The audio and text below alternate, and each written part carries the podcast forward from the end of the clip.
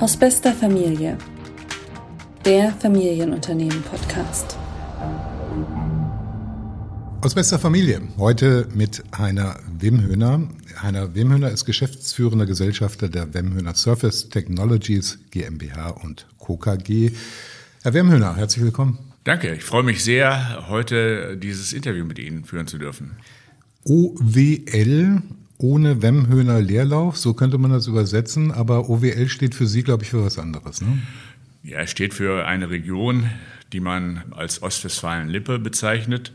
Hier leben Menschen, die ja so sind, wie sie sind. Sie reden nicht so viel, äh, schon gar nicht über sich selber. Äh, sie machen lieber Dinge. So bin ich groß geworden und so habe ich diese Region kennen und schätzen gelernt. Ist das Unternehmen Wemhöhner dritte Generation inzwischen an diesen Ort, an OWL gebunden, an Herford gebunden? Ja, mein Großvater hat dort 1925 äh, einen kleinen Handwerksbetrieb als Handwerksmeister gegründet. Er hatte also einen Amboss. Er war Schlosser und als Schlosser muss man eben auch mit einem Amboss arbeiten können, weil Eisen macht man warm, damit man es später verformen kann. Das hat mein Großvater betrieben und hat also hier so handwerkliche Aufträge entgegengenommen. Mein Vater, ältester von fünf Kindern, drei Brüder und eine Schwester, hat dann auch Schlosser gelernt und hat dann nach dem Krieg aus dem kleinen Handwerksbetrieb einen kleinen, aufstrebenden Industriebetrieb entwickelt. Und zwar interessanterweise äh, für die Möbelindustrie, Maschinen für die Möbelindustrie. Und die Geschichte dazu ist, dass hier in Ostwestfalen etliche Möbelfabriken neu entstanden sind durch die Nähe zum Ruhrgebiet scheinbar war es erforderlich, dort den Menschen, die dort ins Ruhrgebiet zogen, um dort zu arbeiten, nicht nur Wohnungen anzubieten, sondern die Wohnungen mussten ja auch Möbel haben. Und so ist hier in Ostwestfalen eine Möbelindustrie entstanden, von der sich heute letztendlich am besten die Küchenmöbelindustrie gehalten hat. Und Wemhöhner, also Ihr Vater, vielleicht auch schon Ihr Großvater, haben so das Momentum, würde man heutzutage vielleicht sagen, entdeckt und gesagt, ja, von der Schlosserei, die sich ja ganz ursprünglich, wenn ich es richtig verstanden habe, relativ stark auch der Landwirtschaft gewidmet hatte, zu sehen, aha, jetzt haben wir hier die Möbelindustrie und da gehen wir rein. Also das ist ja eine ganz hohe Innovation, ein Übersprung fast schon, ne? Man kann es auch einfacher sagen, wenn, man's, wenn man Chancen sieht und erkennt sie als Chance und möchte sie dann als Chance nutzen, dann äh, entwickelt man Dinge weiter. Und äh, so bin ich groß geworden, so habe ich es erlebt und so habe ich es dann auch weitergeführt. Wagen wir mal einen Sprung in die Gegenwart. Weltmarktführer bei Kurztaktpressentechnologie und der 3D-Membranpresstechnik. Können Sie für geneigte, aber nicht sachkundige Hörerinnen übersetzen? Ja, das glaube ich, äh, das muss man übersetzen. Wir machen Maschinen und Anlagen für die Oberflächen von Edlung von Holzwerkstoffen. Holzwerkstoffe sind Span- oder MDF-Platten. Und äh, das sind Platten, die aus Holz gemacht werden, entweder zerspannt oder zerfasert, die man als Grundlage für die Möbelindustrie braucht. Aber diese Platten brauchen eine Oberfläche. Und diese Oberfläche machen unsere Maschinen und Anlagen auf diese Holzwerkstoffe. Und insofern ist es nicht ganz leicht zu verstehen, äh, was verbirgt sich äh, hinter diesem Unternehmen.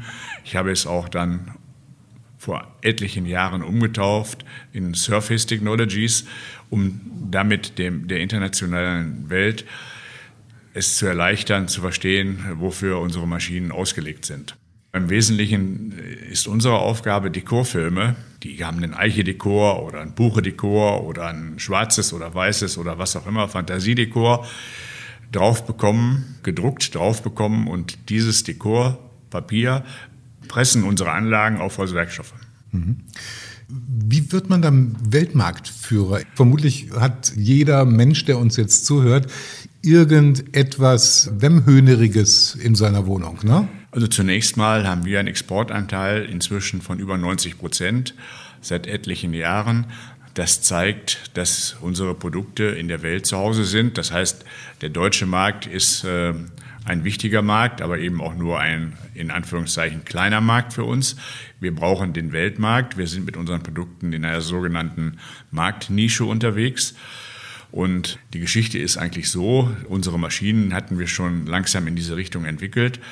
Und dann haben wir im Jahr 93, soweit ist es schon zurückliegend, die Chance bekommen von einem Kunden, dass wir eine Anlage konzipieren durften, die er haben wollte, die aber von dem damaligen Marktführer nicht bekommen konnte, weil die gesagt haben, du kriegst das, was du das letzte Mal gekriegt hast, du weißt ja, wie das funktioniert, das ist gut und das weißt du ja alles und äh, die waren der Überzeugung, dass sie dann wieder den Auftrag kriegten. Und dieser Kunde wollte eigentlich mehr und wir waren bereit, ihm zuzuhören, haben ihm zugehört, haben dann hier zu Hause mit unserer Technik natürlich intensiv kommuniziert, können wir das überhaupt, ist das machbar? Und dann ist es uns gelungen, diese Anlage als erst als Auftrag zu bekommen, dann sie beim Kunden erfolgreich zu installieren. Und daraus hat sich dann entwickelt, dass wir in eine Branche kamen, nämlich genau in die Holzwerkstoffindustrie, wo wir eigentlich keinen Namen hatten. Wir hatten in der Möbelindustrie einen Namen, aber nicht in der Holzwerkstoffindustrie. Das war Anfang der 90er Jahre. Das war eine Chance, die wir genutzt haben, um uns in diese Branche hineinzubewegen. Und mit einmal kriegten wir Anfragen aus dieser Branche. Und dann war es natürlich ein Prozess, der sich über etliche Jahre hinzog, bis wir an dem damaligen äh, Branchenprimus vorbeiziehen konnten. Das ging nicht von heute auf morgen und konnte man auch nicht in zwei, drei Jahren machen. Das war schon ein langer Prozess. Und der hat uns unglaublich motiviert, auch meine Mitarbeiter haben viel Spaß daran bekommen, immer wieder neue Fragestellungen zu lösen. Und ich glaube, davon lebt die Technik eben und wir leben eben von der Weiterentwicklung der Technik. Nun ist es die eine Sache, dahin zu kommen, Weltmarktführer zu werden, auch mit günstigen Umständen, die Sie gerade erläutert haben. Eine ganz andere Geschichte ist es, dort zu bleiben auch. Sie haben ja Wettbewerb. Wie gelingt das? Wie machen Sie das? Ja, indem wir nicht aufhören, besser werden zu wollen. Ich glaube, das ist etwas, was man äh, verinnerlicht haben muss, dass man nicht sagt, ich bleibe jetzt da stehen, ich bin ja gut und das wird kein anderer schaffen. Es gibt immer hungrige Menschen und hungrige äh, Unternehmer auf der Welt, die etwas schaffen wollen. Inzwischen sind die mehr in China zu beobachten äh, als in anderen Ländern. Und ich bin froh, dass ich selber inzwischen zwei Firmen in China habe. Darum kann ich das sehr, sehr nah dort vor Ort auch beurteilen mit den Erfahrungen, die wir dort machen. Und die sind hervorragend. Und ich sehe, die sind hoch motiviert, wie sie sein müssen. Und ich habe Gott sei Dank auch eine tolle Mannschaft hier, die auch nicht aufgeben wird, die Besten bleiben zu wollen. Sie haben einmal gesagt, die Menschen, denen Sie begegnen in China, die für Ihre beiden Unternehmen dort arbeiten, in Changzhou. Changzhou. Changzhou, ich habe es sogar fast richtig ausgesprochen. Dass die Sie erinnern würden an die Deutschen in den 1960er Jahren. Das Gen finde ich ein, genau. ein ganz spannendes Bild, das hier nicht so häufig transportiert wird eigentlich. Nein, hier werden ganz andere Bilder aus China derzeit äh, kommuniziert. Ich kann nur immer den Kopf schütteln, weil ich ganz andere Erfahrungen gemacht habe und auch mache. Diese Menschen sind äh, leistungsbereit, strebsam, genau. Äh, sie wollen was erreichen. Sie möchten das, was die Deutschen damals auch wollten, eine eigene Wohnung, ein eigenes Auto, auch mal in Urlaub fahren zu können. Das sind alles Dinge, an die haben sich unsere Menschen hier schon äh, über die Jahrzehnte sehr gewöhnt. Das ist, das ist halt so. In China kommen die erst seit äh, zehn Jahren in diesen, in diesen Genuss, mal schnuppern zu können, was ist es, wenn ich eine eigene Wohnung habe und die besteht nicht nur aus einem Zimmer, sondern äh, was ist es, wenn ich ein Auto habe und kann damit mich frei bewegen und so weiter und so fort. Und dafür sind sie bereit, hart und gut zu arbeiten. Nun ist das eine natürlich das politische System, über das ständig viel berichtet wird. Und das andere ist, äh, ich will das mal durchaus eine Privatempirie nennen. Ja? Also die Draufsicht, die eigenen Mitarbeiter im eigenen Unternehmen, Wie sehr lassen Sie die laufen? Also ist das eine, eine völlig eigenständige Unit in China oder die beiden, ganz unabhängig von Herford, vom Stammsitz? Also mein Führungsstil ist der, dass ich äh, den Menschen die Führungsaufgaben übernehmen und übernehmen wollen, übernommen haben, sage, ich möchte nicht, dass ihr mich jeden Tag fragt, was soll ich jetzt als nächstes machen, sondern ich möchte euch laufen lassen. Ihr wisst, äh, was ihr zu tun habt und zu machen habt. Ihr wisst, dass ihr es ordentlich machen sollt. Und wenn es dann mal eine Frage gibt, dann bin ich gerne bereit. Meine Tür steht immer offen, können wir darüber reden. Aber ansonsten möchte ich, dass ihr unabhängig, selbstständig arbeitet, weil ich auch immer nicht wollte, dass mir einer sagt, mach dies, mach das, mach jenes, sondern ich möchte die Menschen dazu animieren, wer bei uns tätig sein möchte, sollte wissen, er muss und darf und kann selbst Entscheidungen treffen. Aus bester Familie. Unser Podcast hat zwei Rubriken. Die eine geht so. Erfolg. In einem Satz. Erfolg in einem Satz. Können Sie das formulieren? Wenn man nicht aufhört, gut sein zu wollen, ist man erfolgreich oder hat die Chance dazu, erfolgreich sein, werden oder bleiben zu können. Und ich glaube, das ist so etwas, was, was, was mich eigentlich am meisten bewegt, nicht aufhören, besser werden zu wollen. Nämlich gut sein reicht nicht, man muss besser werden wollen.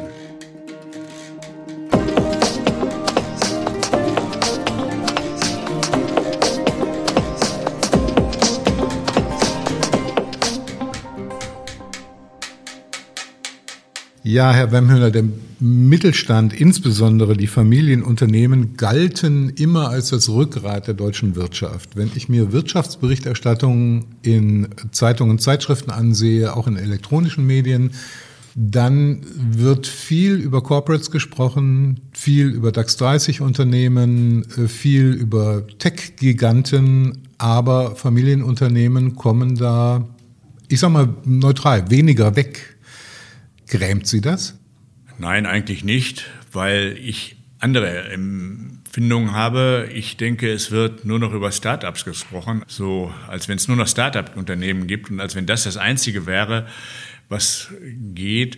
Und wenn ich dann auch mitbekomme, dass ja, sich einige Unternehmen immer noch Startups nennen, inzwischen Milliarden Umsätze machen, aber noch nie Geld verdient haben, aber wahnsinnig wertvoll sein sollen, dann verstehe ich so manches nicht.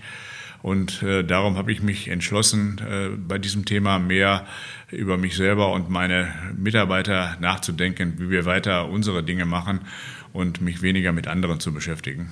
Es ist ja in der Tat sehr spannend, wenn sich ein Milliardenunternehmen Startup nennt. Ne? Und ein Unternehmen mit 500 Mitarbeitenden wie bei Ihnen, ich glaube 130 Millionen. 100 schwankt, schwankt von Jahr zu Jahr. Wir schwanken so zwischen 130 und 40 Millionen momentan. Mhm.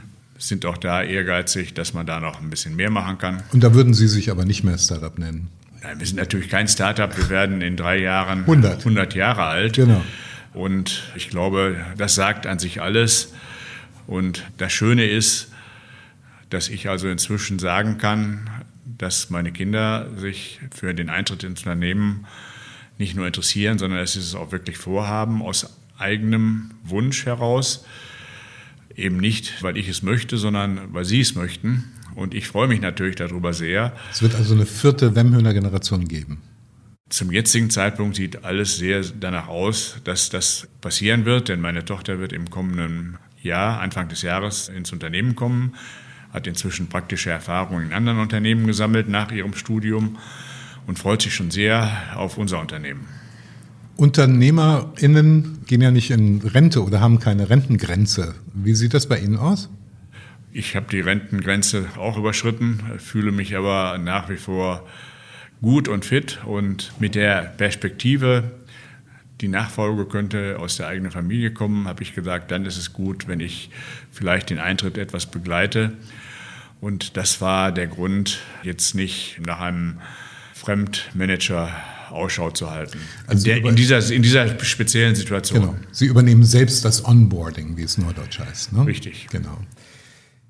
Wir haben es ja mit einem Hagelsturm an Veränderungen zu tun in der Unternehmenslandschaft. Der Klimawandel, die Digitalisierung, die Pandemie, der Krieg, der Aufstieg von Populisten in manchen Ländern, weltweite Geschäfte, daran haben wir uns gewöhnt, spätestens seit Beginn der 90er Jahre, könnten schwieriger werden, auch was Supply Chains angeht beispielsweise. Wie macht das ein Familienunternehmen wie das Ihre sich auf eine so große Blase von Veränderungen, die ja auch begleitet werden mit neuer Regulatorik, ESG beispielsweise, Nachhaltigkeitsprinzipien aus Brüssel, aus Berlin. Haben Sie da eigene Leute eingestellt für? Machen Sie das nebenbei? Wie stellen Sie sich auf diese großen Veränderungen ein? Lassen Sie uns beim Thema Nachhaltigkeit anfangen ein sehr viel besprochenes Thema momentan. Ich kann Ihnen dazu nur sagen, wir haben eine große Photovoltaikanlage hier auf unserem Firmendach installiert im Jahr 2011. Wir haben unsere Leuchtmittel schon vor etlichen Jahren umgestellt auf LEDs. Wo das möglich war, haben wir das gemacht. Und darum bin ich so ein bisschen sensibilisiert, wenn ich jetzt höre, wir müssen uns desinfizieren lassen und wir sind nicht nachhaltig und wir müssen uns da rechtfertigen. Ich bin gewohnt, als Unternehmer Dinge zu tun, die ich als richtig erkenne. Und das Thema Photovoltaik ist ja nicht seit zwei Jahren äh, richtig und wichtig. Darum habe ich es ja auch schon vor elf oder zwölf Jahren installieren lassen. Und ich habe da noch nie drüber geredet, weil es war für mich selbstverständlich, sowas zu tun und andere Dinge eben auch. Wir achten darauf. Wir haben hier selbstverständlich sehr viele grüne Bäume gepflanzt. Und, und wo überall was grün zu machen war, haben wir das gemacht. Das sind so Dinge, warum muss ich mich dafür rechtfertigen und, und, und mich zertifizieren lassen? Das kann ja jeder sich hier angucken, wenn er es unbedingt wissen will. Also das, da bin ich so ein bisschen sensibilisiert, dass wir jetzt darüber nachdenken müssen, wo können wir neue Lieferanten finden für Produkte, die wir dringend brauchen. Das ist so selbstverständlich, dass äh, was ich eben geschrieben habe mit der Nachhaltigkeit, das ist für mich genau das Gleiche. Ich bin ständig dabei, nicht von einzelnen Lieferanten abhängig zu sein, sondern versuchen, immer Alternativen zu haben. Und äh, genauso, das sind so Dinge, die macht man einfach, nach meinem Dafürhalten, und muss ja nicht groß drüber reden oder sich rechtfertigen. Das sind alles Dinge, äh, warum der eine vielleicht dann äh, mehr hinkriegt als der andere. Ich finde, es wird viel zu viel geredet und zu wenig nach Lösungen gesucht. Also ein großer Appell an gesunden Menschenverstand und Nutzen von Erfahrungen, die Sie auch selber gemacht haben.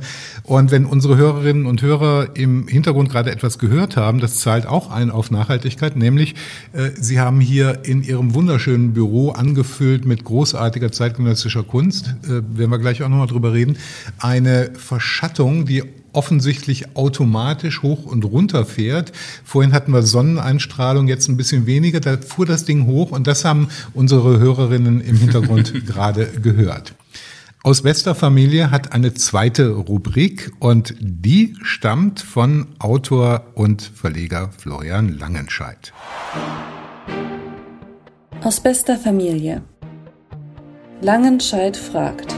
Was bedeutet ein gutes Unternehmen für Sie persönlich? Dass ich mich in der Region, in der das Unternehmen ist, nicht nur mit meinem Unternehmen äh, und den unternehmensspezifischen Aufgaben beschäftige, sondern dass ich auch versuche, Mitarbeiter langfristig äh, an das Unternehmen zu binden dass ich, für mich sind Aus- und Weiterbildung unserer Mitarbeiter immer ein zentrales Thema gewesen. Deshalb haben wir seit vielen Jahrzehnten eine hohe Anzahl von Auszubildenden. Wir ermuntern diese Auszubildende dann auch bei Eignung, sich weiterzubilden. Wir unterstützen das, dass sie nicht stehen bleiben. Wir brauchen viele Ingenieure hier bei uns im Unternehmen, damit wir auf dem technisch neuesten Stand bleiben können. Uns ist bewusst und wir sind deshalb auch bereit, äh, etwas hier äh, für äh, die Gesellschaft zu tun, uns hier zu engagieren, weil wir natürlich auch Aufmerksamkeit von außen auf unser Unternehmen brauchen. Deshalb haben wir eine Partnerschule beispielsweise, das ist eine Realschule, mit der wir partnerschaftlich zusammenarbeiten. Deshalb haben wir Partnerschaften zu Hochschulen hier in Ostwestfalen wo wir Stipendien geben. Das sind alles Dinge, das weiß keiner. Wir machen das, weil es einfach selbstverständlich ist. Da muss man auch nicht drüber reden. Das macht man einfach. Äh, das ist so ein bisschen ostwestfälisches Unternehmertum. Viele Dinge, ja, weil sie gut sind, macht man sie weiter. Und wenn man merkt, da kann man was verbessern, dann verbessert man das. Und dieser Kontakt auch von außen hier aufs Unternehmen ist uns ganz wichtig. Und auch Engagement für die Stadt zu zeigen, ist uns auch ganz wichtig. Darum war ich beispielsweise sehr begeistert, als damals eine Idee kam, hier so etwas wie ein Museum äh, zu errichten. Ich war also deshalb von der ersten Sekunde an dabei, weil ich das auch für eine gute Idee fand. Und äh, damals war das Stichwort von dem damaligen Initiator Wolfgang Clement, damals Minister in Nordrhein-Westfalen, der gesagt hat, äh, wenn der Staat jetzt Geld gibt, dann müssen auch Private ein bisschen Geld geben. Ich fühlte mich da auch angesprochen und auch so Dinge, die man einfach dann macht, wenn, man sie richtig findet. Und Herford hat ein, hat ein großartiges Kunstmuseum. Deshalb, weil Sie Sammler sind zeitgenössischer Kunst. Wie kam es dazu? Wir sind hier auch in, in Ihrem Büro umgeben von Skulpturen, die ich mir nicht anmaßen möchte zu interpretieren oder mit Kennerblick zu analysieren. Aber es zeigt ganz deutlich, dass der Herr Wemhöhner ist ein Mann, der sich gerne damit umgibt und der gerne in Dialog tritt mit diesem zeitgenössischen Ausdruck von Kunst. Ne? Das hat mich aber sehr spät erwischt, der Bezug zur zeitgenössischen Kunst. Ich bin nicht in einem Elternhaus groß geworden, wo Kunst oder Musik eine große Rolle gespielt hat. Ich bin also erst mit Ende 30, Anfang 40 langsam darauf aufmerksam gemacht worden durch Reisen nach Italien, insbesondere nach Florenz, äh, dass es auch was anderes gibt als das, was ich bis dort kannte. So habe ich, das war ein Prozess, der über viele Jahre geht. Das Mata ist auch nicht deshalb entstanden, weil ich Sammler bin, sondern das war ich zu der Zeit, als das Mata entstanden ist, gar nicht. Aber das Mata hat mir sehr geholfen, mich intensiver mit Dingen zu beschäftigen, auseinanderzusetzen, die ich gar nicht kannte. Martha müssen wir ganz kurz nochmal einführen, weil wir es noch nicht gemacht haben. Das ist der Name des Museums. Martha ist der Name des Museums und ist eigentlich die Abkürzung für Möbel, Art, sprich Kunst und A, das letzte kleine A, steht für Architektur Ambiente. Ist also ein künstliches Wort. Dadurch bin ich der Kunst nahegerückt und als Sammler würde ich mich vielleicht erst bezeichnen lassen wollen seit zehn Jahren ungefähr. Es ist nach wie vor äh, ein reines Bauchgefühl bei mir, was ich erwerbe und was ich nicht erwerbe. Es ist ein Produkt, was nebenbei, was mir in meiner Freizeit Spaß macht, mich damit zu beschäftigen. Also würden sich kein Warhol hinhängen dann auf jeden Fall. Ne? Wahrscheinlich nicht, nein. Ja, genau. Das ist auch vom, also ich sage Ihnen ganz ehrlich, das wäre mir vom Preis einfach auch, äh, Warhol ähm, hätte man kaufen müssen zu der Zeit, wo er diese Arbeiten gemacht hat. Mhm. Und jetzt, ich bin auch nicht jemand, der groß auf Auktionen Dinge kauft, sondern ich kaufe lieber Dinge, die ich sehe, die mich beeindrucken.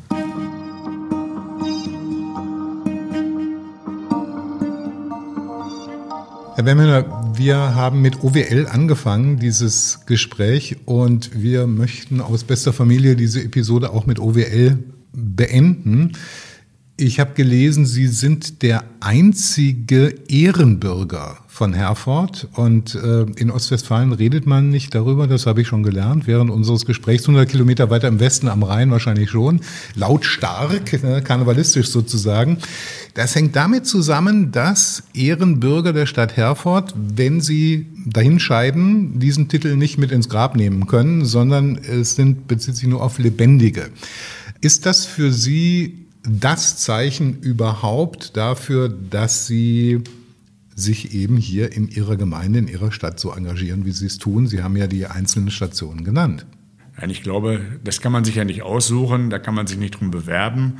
Das äh, bestimmen andere. Dort wird demokratisch darüber abgestimmt. Und da wird man dann informiert, wenn man vorgeschlagen wird und dann gewählt worden ist. Erst dann weiß, erfährt man davon. Ich mache eben Dinge auch außerhalb der Firma, über die ich nicht rede, die, die, die, die viele gar nicht wissen und wo ich auch denke, soziales Engagement muss man nicht ständig an die große Glocke hängen, das macht man einfach. Wenn das der Stärke dem Schwachen hilft, ist für mich auch selbstverständlich. Dazu muss ich nicht Mitglied einer bestimmten Partei sein oder, oder bestimmte Organisationen, dass man Dinge unterstützt. Wir haben hier so viele Dinge, die ich unterstütze, aus voller Überzeugung. Aber mir ist es wichtig, genauso wie mit der Kunst, dass, dass das möglichst unbemerkt bleibt. Und wenn es anderen dann auffällt, dass das so ist, dann ist es eine Ehre, so eine Auszeichnung zu bekommen. Und es motiviert mich natürlich, weiterzumachen und weiterhin gerade in, in dem Umfeld, was jetzt nicht mein Hauptumfeld ist, nämlich das Unternehmen weiter erfolgreich zu führen oder erfolgreich in die vierte Generation zu überführen, sondern dass ich auch selbstverständlich soziale Verantwortung verspüre nach wie vor und ich hoffe, dass ich das auch an meine Kinder weitergeben kann. Aus bester Familie mit einer Wemhöhner Geschäftsführer Gesellschafter der Wemhöhner Surface Technologies. Es hat sehr viel Spaß gemacht, mit Ihnen zu sprechen, Herr Wemhöhner. Danke. Danke Ihnen. Das war Aus bester Familie, der Familienunternehmen-Podcast. Eine Produktion von Studio ZX. Sie wollen noch mehr spannende Podcast-Folgen hören? Dann besuchen Sie uns doch auf deutschestandards.de.